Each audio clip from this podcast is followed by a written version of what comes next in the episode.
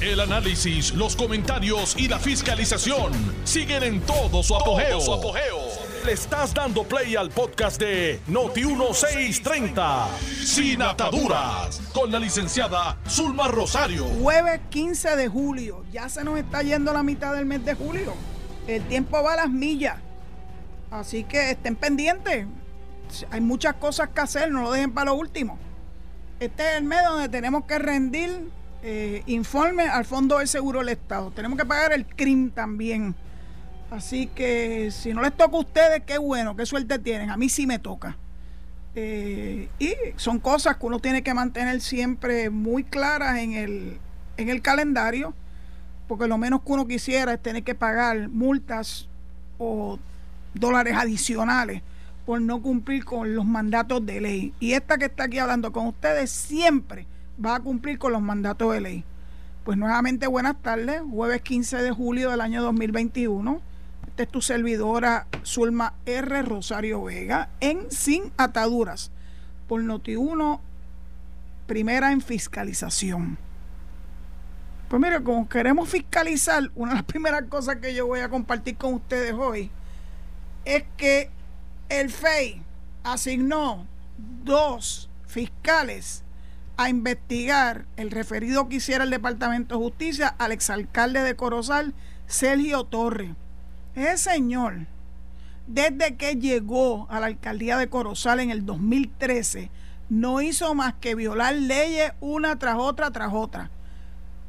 Acabadito de empezar, lo primero que hizo este barbarito fue asfaltar la entrada de su casa con dinero municipales.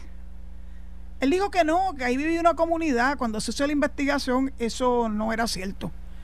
Y no solamente eso, sino que la Asamblea Municipal, la legislatura municipal, tenía unos parámetros que cualquier persona que quisiera recibir este tipo de servicio del municipio tenía que cumplir.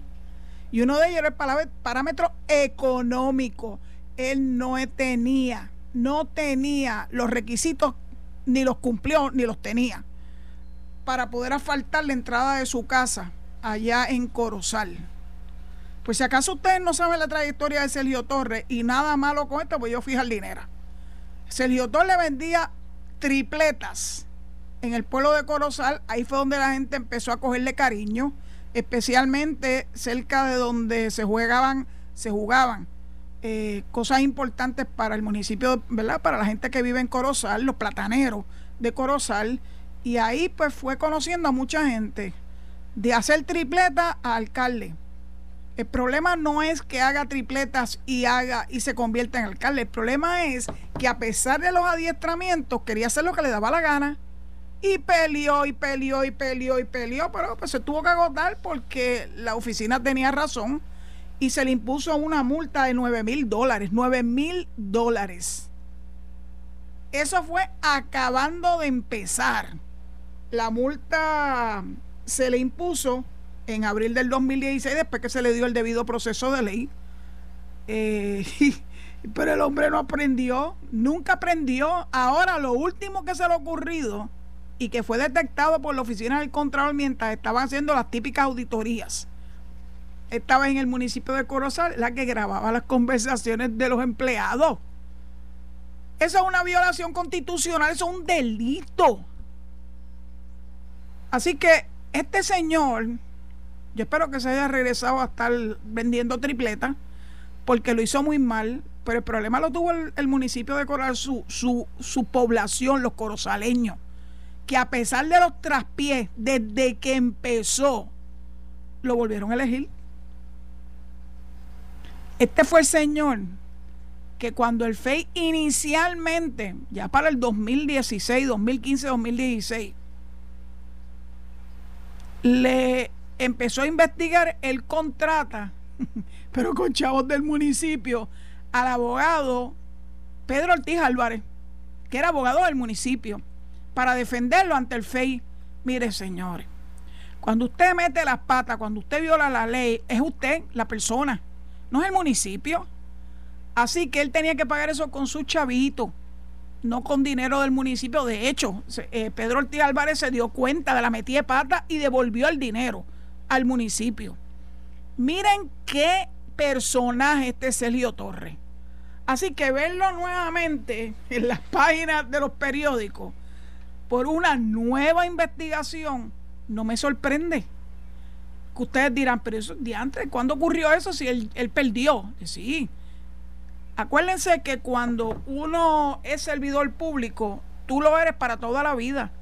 La oficina de ética no pierde jurisdicción porque tú hayas terminado tu mandato o porque hayas renunciado, o porque te hayan votado, lo que sea. Si los hechos ocurriendo ocurrieron siendo servidor público, se mantiene la jurisdicción. Lo mismo pasa con el FEI. Y los hechos que se le imputan y que fueron producto de una investigación de la oficina del Contralor, lo hizo mientras era alcalde del municipio de Corozal. Así que yo no sé, yo no sé qué van a hacer con Sergio Torres. Tengo la impresión de que está temblando en este momento. Ya les podré corroborar.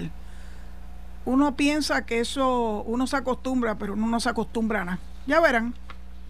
Bueno, será Sergio Torres. Ay, yo no sé. Bueno.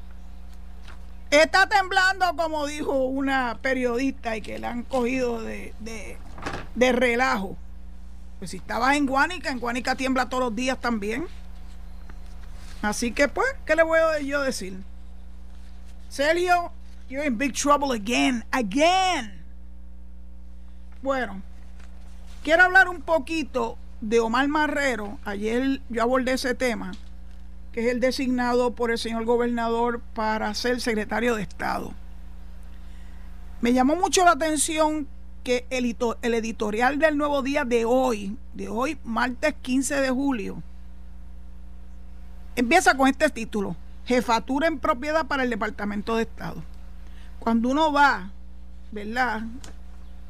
A lo que contiene ese editorial, me llamó la atención que ellos eh, hicieran alusión a los logros, algunos de los logros de Omar Marrero, entre ellos, fue el proceso, eh, estuvo y está en los procesos de reestructuración de la deuda como director de AFAF. Así que claro que tiene que coordinarlo con la Junta de Supervisión Fiscal. Pues algunos de los detractores, legisladores detractores, le están tomando eso como algo negativo, como algo malo, por el amor a Dios. Él está cumpliendo su trabajo. AFAF no hace el trabajo solito. Tiene que estar en coordinación con OGP, tiene que estar en coordinación con Hacienda y tiene que estar en coordinación con la Junta de Control Fiscal. He's doing his job. Pero bueno, ya uno viene, ya uno va viendo por dónde es que vienen estas críticas de la oposición, naturalmente. También se destacó en la reinserción casi nada de la autoridad de acueducto y alcantarillados en el mercado de bonos. Eso es extraordinario, extraordinario. También de AFI. Así que esos logros se lo deben como logros importantes fue quien estuvo a cargo del seguimiento a la reconstrucción del muelle de carga de Culebra. También la reactivación de la inversión privada en alianzas público-privadas, las famosas APP. Por eso es que le quieren caer encima, porque Luma nació de la alianza público-privada. Pero Luma, distinto a las demás, tienen el aval tanto de la Chava Junta como de la juez Laura Taylor Swain, por más que han tratado de que ese contrato lo tumben. Entonces le van a echar eso en contra también. Esto es el colmo. Finalmente, entre sus logros, una de las alianzas fue precisamente conseguir embarcaciones para transportar tanto a los residentes como a los no residentes, los turistas, a las islas municipios de Vieques y Culebra. Eso es un gran logro también. Y claro, cuando dirigió Cort 3 y todavía, él ha logrado que se vuelva a tener fe en la gestión gubernamental en el manejo de los fondos federales. Y siguen saliendo fondos federales. Ahora la más reciente noticia que leí es que el comité que dirige Grijalva están en proceso de aprobar un proyecto para condonarle 300 millones de dólares en deuda a los municipios de Puerto Rico. Si eso se logra, está en comité todavía, vamos a ver el resultado final. Dentro de ese comité está Jennifer González, que es la que le da seguimiento a nombre de Puerto Rico a estos proyectos. Miren si es importante que haya una persona en Puerto Rico, aparte de tantos otros, los jefes de agencia que tienen fondos federales también tienen una obligación de protegerlos, de utilizarlo de la forma correcta, de utilizarlo para lo que fueron aprobados. Pero él ha sido el overseer de esto. Es interesante porque en el editorial, estoy viendo el editorial de, del Nuevo Día, cumplir la política pública que se le encomienda a una persona nominada como parte de las responsabilidades de su cargo no debe ser causa de rechazo, aunque dicha política pública diste a las preferencias partidistas de la legislatura. He's doing his job. ¿Cómo lo van a tomar en su contra? Pero ya ustedes saben, los del Movimiento de Victoria Ciudadana ya empezaron a jeringar este, con el nombramiento de Omar Marrero. Vamos a estar bien pendientes de ese nombramiento porque, claro, cuando llegue, yo tengo todavía alguna esperanza que el Senado haga su trabajo como lo hizo con Larry Selhammer. Pero en la Cámara, Mr. Tatito, que tiene estas ínfulas de grandeza y de poder, no me extrañaría que vuelva otra vez a la carga en contra de Omar, y esta vez en contra de Omar. Estemos pendientes. Qué interesante. Esto también es algo que quiero leerles directamente del, del, um, del editorial. Cuando se refieren a Lari, dicen el ex legislador tiene capacidad probada de tender puentes para lograr soluciones de consenso en temas neurálgicos para Puerto Rico. No obstante, ojo, la legislatura, en particular la Cámara de Representantes, Tatito, they're talking to you, falló a la confianza que le confirieron los electores al utilizar ese nombramiento como pieza de chantaje, la palabra chantaje. ¿Se acuerdan que yo la venía utilizando desde el día uno? Pues mira, el editorial del Nuevo Día utiliza la palabra chantaje para, para describir lo que hizo Tatito con Lari. En aras de objetivos partidistas carentes de mérito y legalidad. Tatito, ya no vas a pasar con ficha. Ya las voces de protesta no solamente van a ser de los PNP y de la delegación del PNP, ni del gobernador, Fíjense que a eso ya se ha unido, por lo menos, la prensa desde el punto de vista editorial. No te vas a salir con la tuya. Omar es una persona que tiene toda la capacidad del mundo para ser secretario de Estado y mucho más. Así que cuando tenga que sustituir al gobernador, yo sé que va a ser un trabajo extraordinario. Es un hombre serio. Es un hombre que toma decisiones con cautela. Si tiene que hacer consultas, la hace. Así que yo creo que el nombramiento y la designación de Omar Marrero es extraordinaria. Y entonces, finalmente, en el editorial se le hace una advertencia a la legislatura. La nueva designación para la Secretaría de Estado debe ser evaluada como parte del proceso objetivo de peso y contrapeso entre las ramas ejecutivas y la legislativa. Las consideraciones partidistas no pueden utilizarse como arma para obstaculizar, perdónenme que estoy media cegata, para obstaculizar, fue la, el, ¿cómo se llama? El font que utilicé de mi, de mi impresora era muy pequeño. Tengo que mejorar ¿verdad? las letras para obstaculizar las funciones del gobierno, ni para que la legislatura intente obstruir políticas públicas mediante consideraciones ajenas al interés público. Yo voy a guardar este editorial.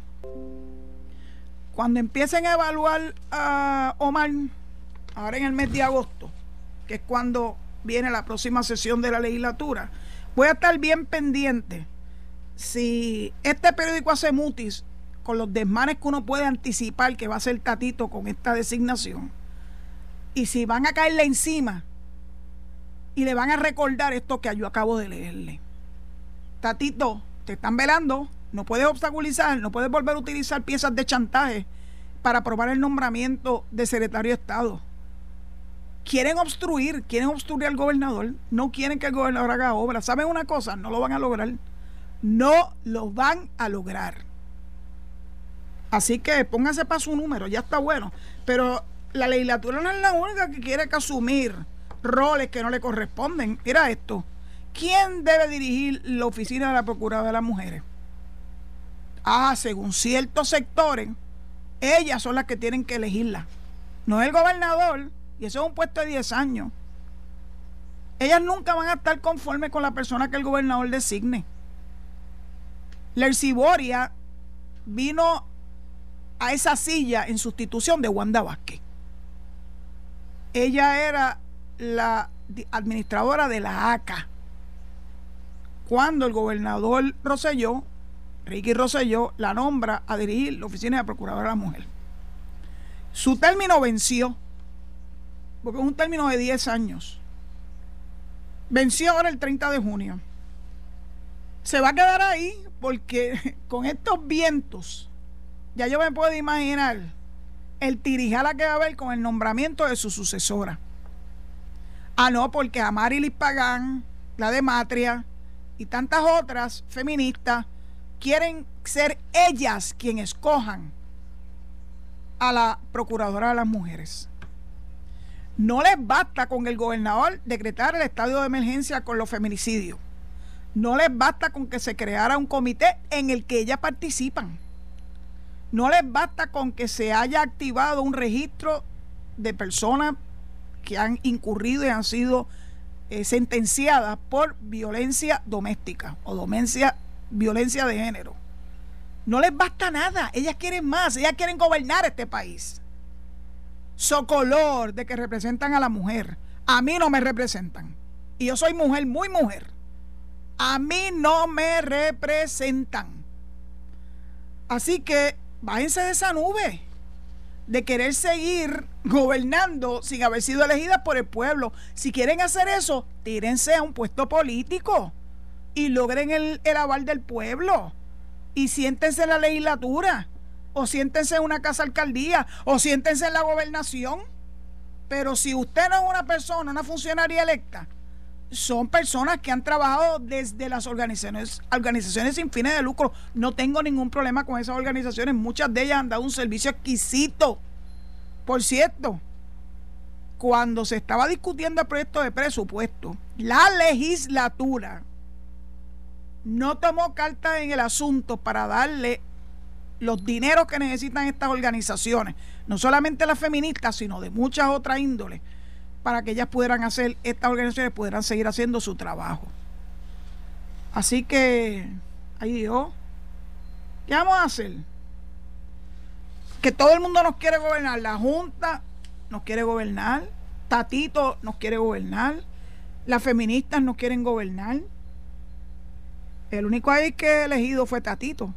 Pero tampoco lo eligieron para que se, crea, se creyera un Hitler. Para hacer lo que le dé la gana. Para mantener a Puerto Rico de rehén. Porque no es al gobernador a quien mantiene de rehén, es a Puerto Rico.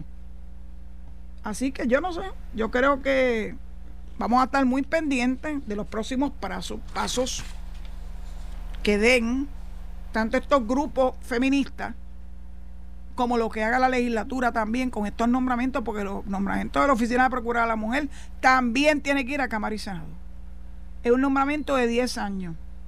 Ya me imagino a Tatito atendiendo los reclamos de la feminista y rindiéndose ante sus pies, porque para él lo que importa es el voto. Lo que importa es el aval de estos grupos para obtener, ¿verdad? O mantenerse en su silla legislativa. Así que cede ante ellos no porque crean, no porque crea que lo que están pretendiendo sea correcto. Porque yo no puedo creer que Tatito piense que ellas tienen la autoridad para nombrar a la persona que va a dirigir una agencia. Eso le corresponde al gobernador. Eso no le corresponde a una organización, organización sin fines de lucro. Claro que se puede consultar, pero ellas no tienen la ficha del tranque. No tienen poder de veto. Así que vamos a estar muy pendientes a cómo, Tatito, cuando llegue ese momento, que el gobernador designe a alguien, no sé a quién va a ser, puede que sea directamente a Lercy, Lercy dijo que estaba disponible. Pero ya veremos. Como decía que el anuncio, solo su peinador lo sabe. Quiero hablar, antes de que vaya la pausa, de cómo denominan lo que está pasando con el COVID en Puerto Rico. En el umbral de un repunte, dice el nuevo día en la página 4, le da mucha, mucha, mucha significación, significado, perdón, a la cuestión del COVID. No van a dejar el COVID, no lo van a dejar. Y cuando tú lees cada, cada párrafo, siempre dice lo mismo. Necesitamos que la gente se vacune. Ustedes me tienen que comprender de que yo tengo mucho coraje con que se le dé tanto realce a lo del COVID, si a lo que tienen que darle realce a la vacunación. ¿Qué más va a hacer el gobierno para que los jóvenes particularmente se vacunen? Se ha convertido en la ficha de tranque para que usted pueda asistir a un concierto. ¿Usted quiere ir a un concierto? Tiene que vacunarse. Ayer yo estuve escuchando en Pelota Dura a Ferdinand que estaba entrevistando a uno de estos grandes reggaetoneros que vendió cinco, cinco coliseos en menos nada. Un coliseo son 20 mil personas. Cinco coliseos son 100 mil personas. Y a cada una de esas 100 mil personas le van a exigir que estén vacunados. Díganme si eso no es una forma correcta de incentivar la vacunación.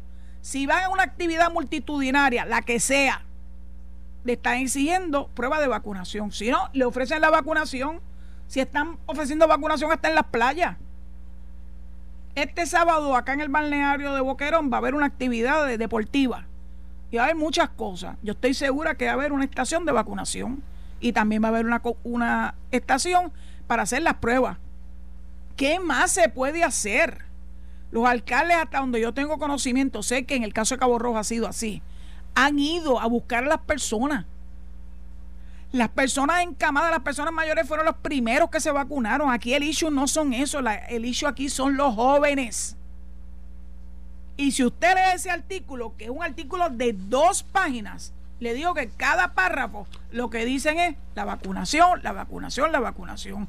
Yo creo que lo que debemos estar hablando no es del COVID per se, ni cogerle miedo al COVID. Lo que tenemos es que de alguna forma seguir incentivando que los jóvenes se vacunen. Ahí está la respuesta al detente del COVID. Y me voy a la pausa y regreso después de la misma. Muchas gracias por su sintonía. Estás escuchando el podcast de Sin Atadura. Sin Atadura. Con la licenciada Zulma Rosario. Por Noti1630. Se huyó Toñito Cruz. Ya no es comisionado electoral de la PAVA en la Comisión Estatal de Elecciones. Él dijo que él ya había dicho eso antes y que él culminaba ahora en el verano. Pero habían dos, dos razones para que él se fuera. Número uno, el tiempo. Y número dos, que hubiese concluido la redacción de un nuevo código electoral.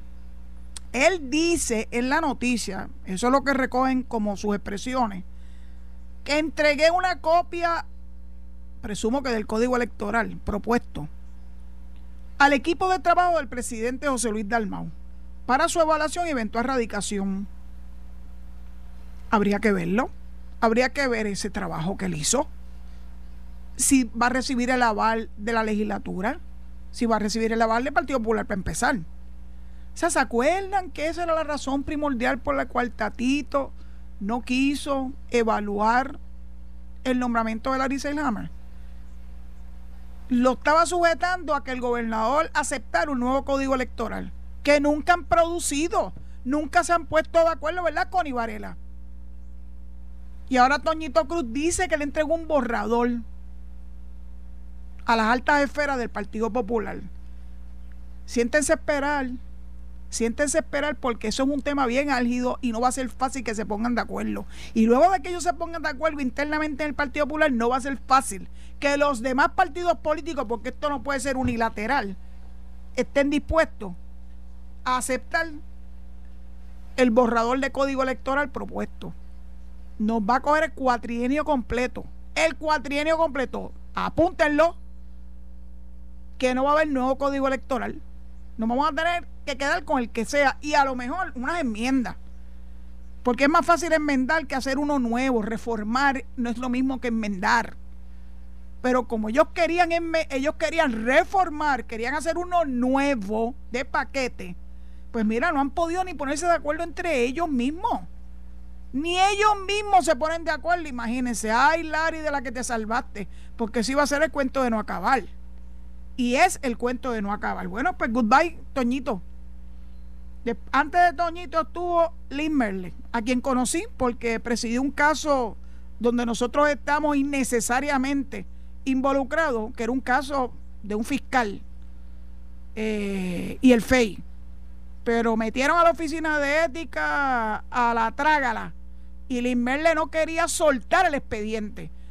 El expediente empezó en Cagua, siguió en Aguadilla y terminó en Mayagüez. Miren eso. Él quiso quedarse con el expediente ese fiscal. Y ese fue el comisionado electoral del Partido Popular. Después de eso vino Nicolás Gautier, ¿se acuerdan? Y después de eso fue que vino Toñito, again. No se pueden poner de acuerdo entre ellos mismos. Está difícil, el Partido Popular está bien difícil. Y hay una guerra interna que ustedes han estado leyendo, grande. Ahora delegadas eh, de Guainabo, Silamari González y Wilma Pastrana. El puesto de delegado no es un puesto para aspirar a un puesto por elección, eso es algo interno de los partidos. Pero es interesante quiénes son esas figuras, ¿verdad? Sila Mari es la hija de Sila María Calderón y Wilma Pastrana es la esposa de Alejandro García Padilla.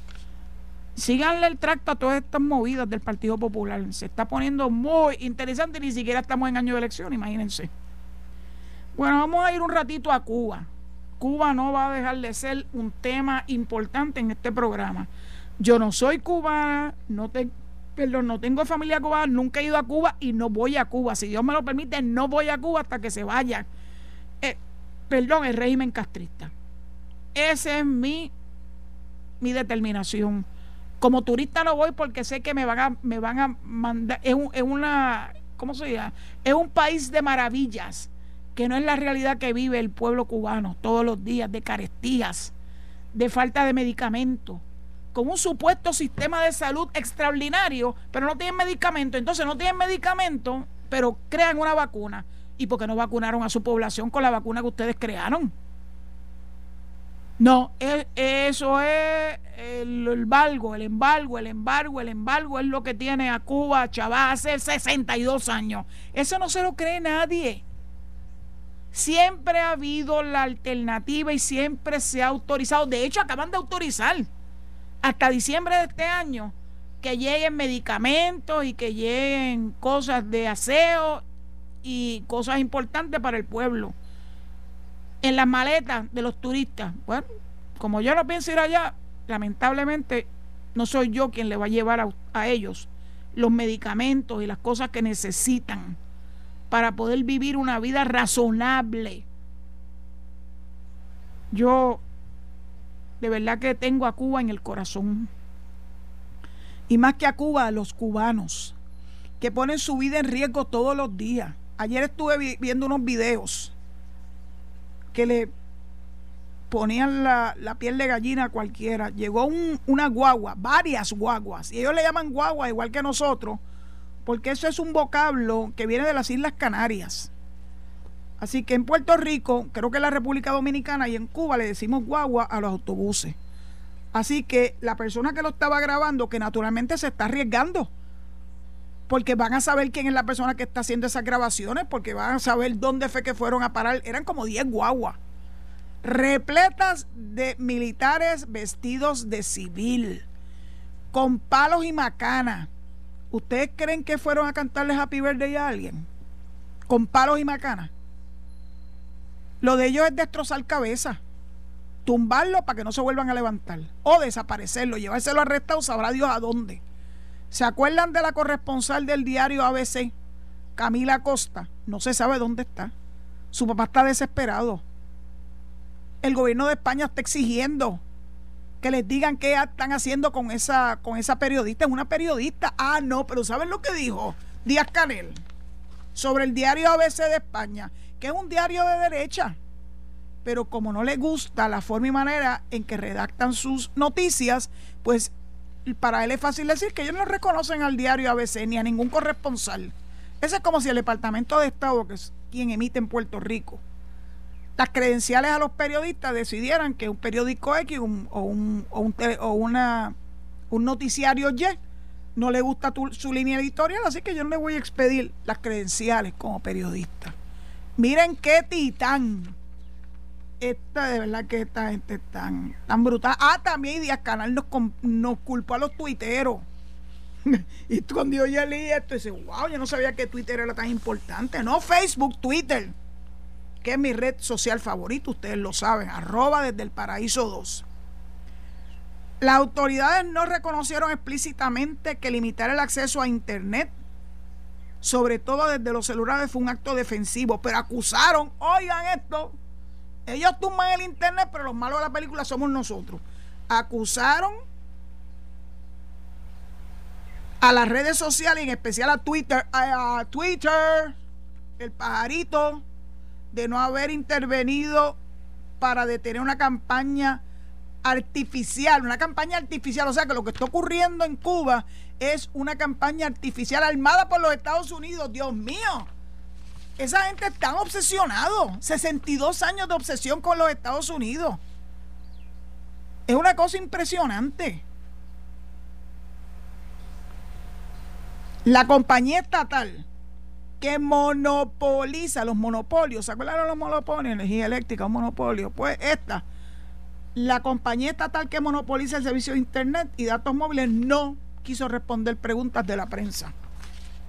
¿Por qué será? Pero me gustó mucho un artículo que leí de un profesor,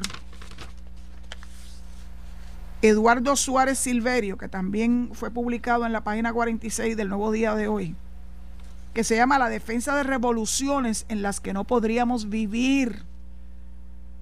Con la boca es un mamey desde el teclado de una computadora o de un celular, así cualquiera, uno brega con una revolución. Es vivir lo que significa, como es el vivir en Cuba, lo que es una revolución que ya no tiene sentido. Revolución fue hace 62 años. Lo que pasa posteriormente es gobierno, un gobierno autoritario, totalitario, que no le dan ni un respiro a la población para poder tomar sus propias decisiones. O sea, cero libertad de expresión, cero libertad de asociación y cero libertad de prensa. Este profesor, que es profesor del Departamento de Estudios Graduados de la Facultad de Educación de la YUPI en Río Piedra, estoy sorprendida, dice lo siguiente. Acuérdense que tengo problemas con esta letrita.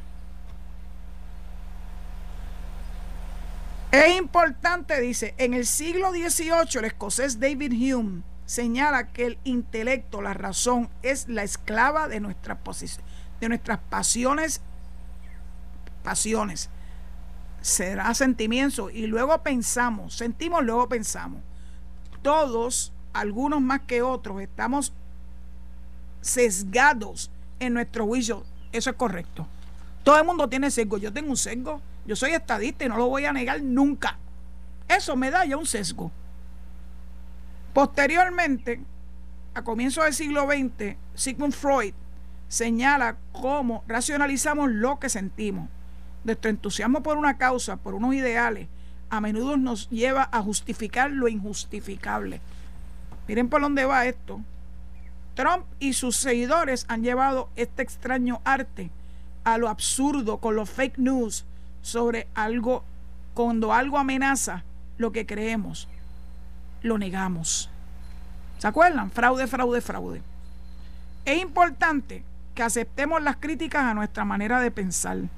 Sé que nos resulta desagradable, pero es necesario si queremos vivir en una democracia. Según John Mill, el error, es erróneo darle un cheque en blanco a las autoridades y asumir que son infalibles. Por eso tenemos que defender la libertad de expresión de todos, todos, incluyendo los cubanos, los cubanos de a pie, a lo que él se refiere. Cuando defendemos sociedades en que nosotros no podríamos vivir, sin sufrir represión por parte de las autoridades, caemos en una contradicción. Aplíquense el cuento. Todos esos que defienden la revolución cubana, que no han dicho ni esta boca es mía, ninguno de ellos. Hoy Alex Delgado publica un excelente artículo que lo felicité, porque de eso es que se trata. ¿Dónde está Rubén Berrío, que era un mentor para Daniel Ortega en Nicaragua, que no ha dicho ni esta boca es mía? ¿Dónde están los pipiolos que han defendido a ultranza los gobiernos totalitarios de Cuba y Venezuela? No dicen ni esta boca es mía, están calladitos. Voy a meter en todo esto al movimiento Victoria Ciudadana porque Benave fue el único valiente que se atrevió a defender la revolución cubana, viejo. ¡Qué barbaridad! Él vive en un mundo alterno.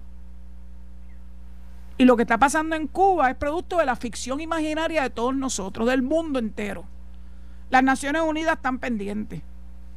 Michelle Bachelet, y que Michelle Bachelet es de izquierda, by the way, la expresidenta de, de Chile, está pendiente de la violación a los derechos humanos. La Organización de los Estados Americanos también.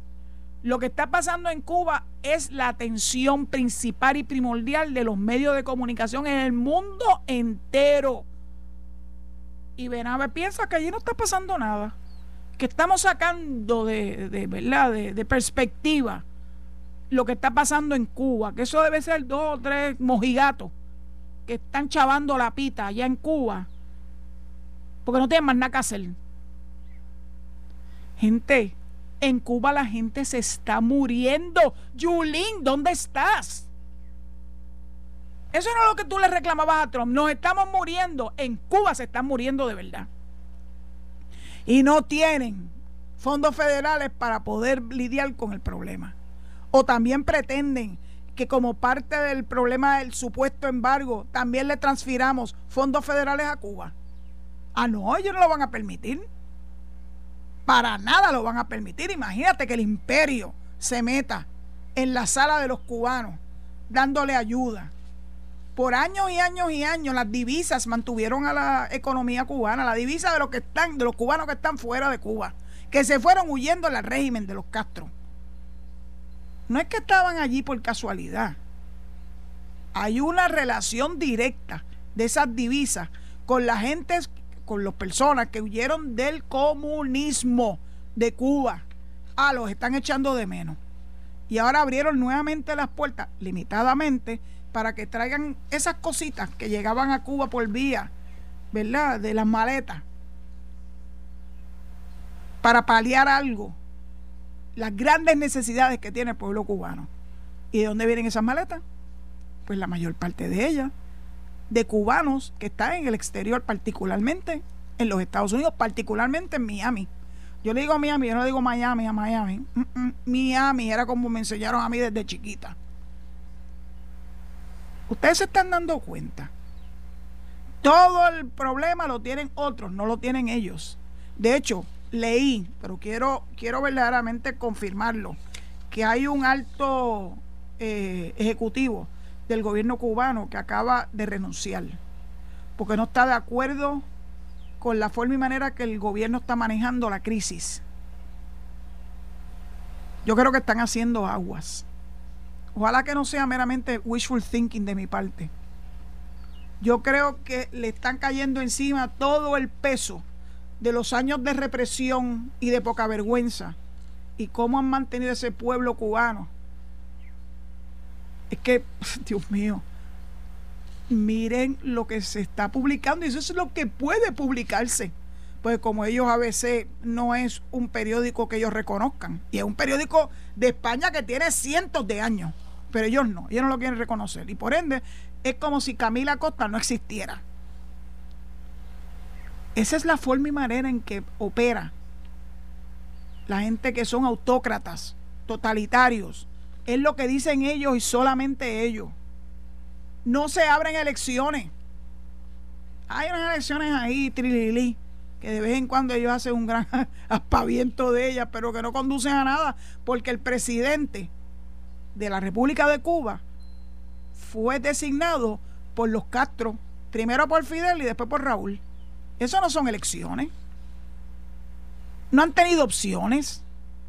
No se abren a la democracia para que haya competencia verdaderamente. No le dejan ni siquiera hablar libremente. Se los llevan arrestados. A veces los matan y no se entera nadie de qué pasó con ellos, los famosos desaparecidos. ¿Ustedes se acuerdan de los desaparecidos en Argentina?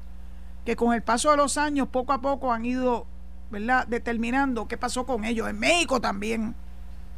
La forma de acallar la disidencia es desapareciéndolos. No hay un acto más cruel, porque dejan a la familia siempre en vilo. Si los mataron, no hay un cuerpo que enterrar.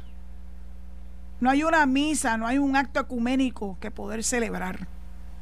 ¿Cuán cruel se puede ser con tu propio pueblo? Yo creo y espero nuevamente que no sea un simple wishful thinking, que los días de Díaz Canel, hablando de días, están contados.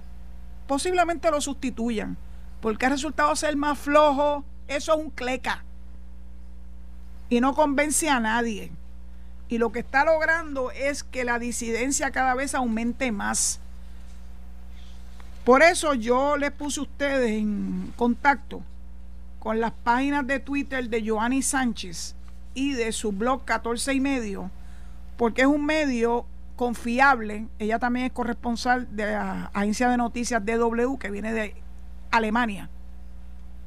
Me imagino que a ella, a esta altura de la vida, ha intentado acallarla y hacerle cosas terribles, pero ella está ahí. Porque el mundo la protege. El que esté, ¿verdad?, en, en labios de la gente, protege, le da protección a Giovanni. Yo voy a seguir difundiendo lo que ella, lo que ella publica. Porque es la forma en que el pueblo, el mundo entero se entera que es lo que está pasando en las cuatro paredes de Cuba. Los actos revolucionarios, si los podemos llamar así, fueron los que llevaron a cabo el pueblo cubano el domingo. Pero claro, le cortaron toda vía de comunicación para acallarlos. ¿Saben una cosa? No lo van a lograr. No lo van a lograr. Ya el germen está dentro de cada uno de los cubanos que no aguantan más. No tienen nada que perder. Yo lo he visto decirlo. Ya yo no tengo nada que pelear. Yo lo perdí todo.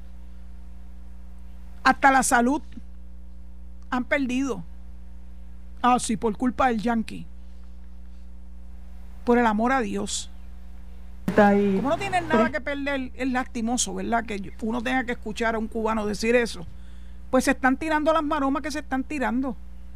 Y ahora tienen un nuevo aliado. Se desenmascaró Black Lives Matter. El más reciente aliado de la revolución castrista. Increíble, ¿verdad? Han utilizado las personas que se unieron detrás de las gestas posterior al asesinato terrible de Floyd, de George Floyd, cuyo asesino fue sentenciado, o por lo menos fue convicto. No sé si ya recayó la sentencia sobre él.